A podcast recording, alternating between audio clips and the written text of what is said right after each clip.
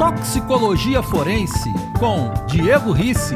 Participe através do e-mail podcast@ujuriapericia.com.br. Olá, Diego, tudo bem? Tudo bem, Alfredo? Tudo bem, ouvinte? Vamos lá, Diego. A pergunta de hoje é a seguinte: Doutor Diego, meu nome é Aline, tenho 23 anos, moro em Fortaleza e gostaria de saber como faço para me tornar um perito na área criminal que atue em toxicologia forense como você.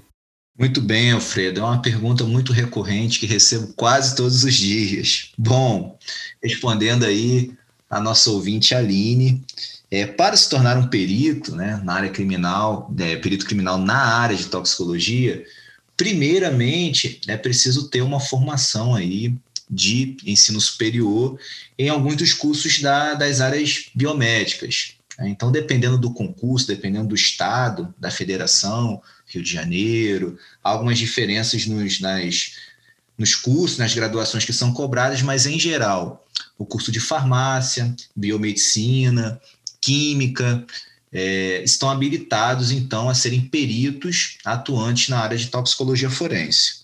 Ele só consegue atuar se ele fizer concurso público para a perícia criminal ou ele pode também trabalhar de outra forma que não seja assim? Bom, então, uma boa pergunta também. É, para os órgãos de perícia oficiais, ou seja, aqueles ligados às polícias civis dos estados ou científicas, né, nos estados onde a polícia científica é autônoma, ou até mesmo a Polícia Federal, o ingresso se dá exclusivamente por concurso público.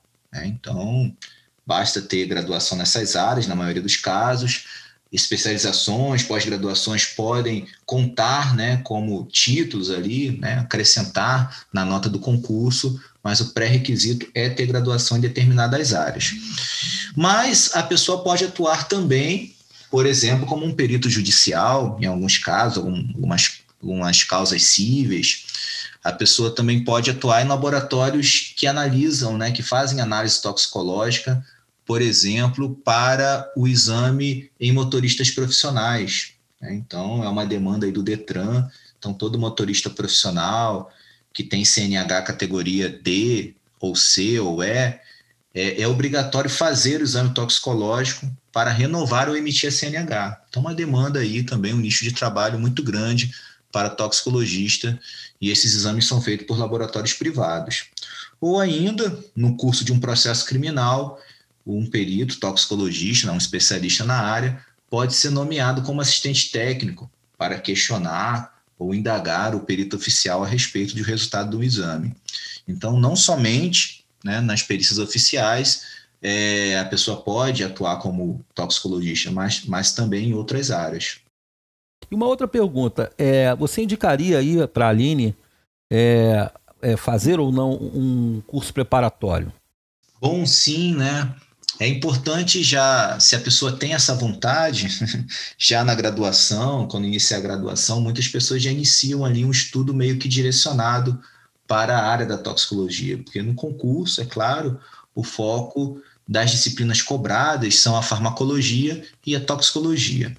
Evidentemente, um cursinho né, com professores ali experientes e que, e que já são da área, né, de preferência peritos, pode ajudar né, naquela, naquele direcionamento que a gente chama popularmente de bizu, o bizu do concurso.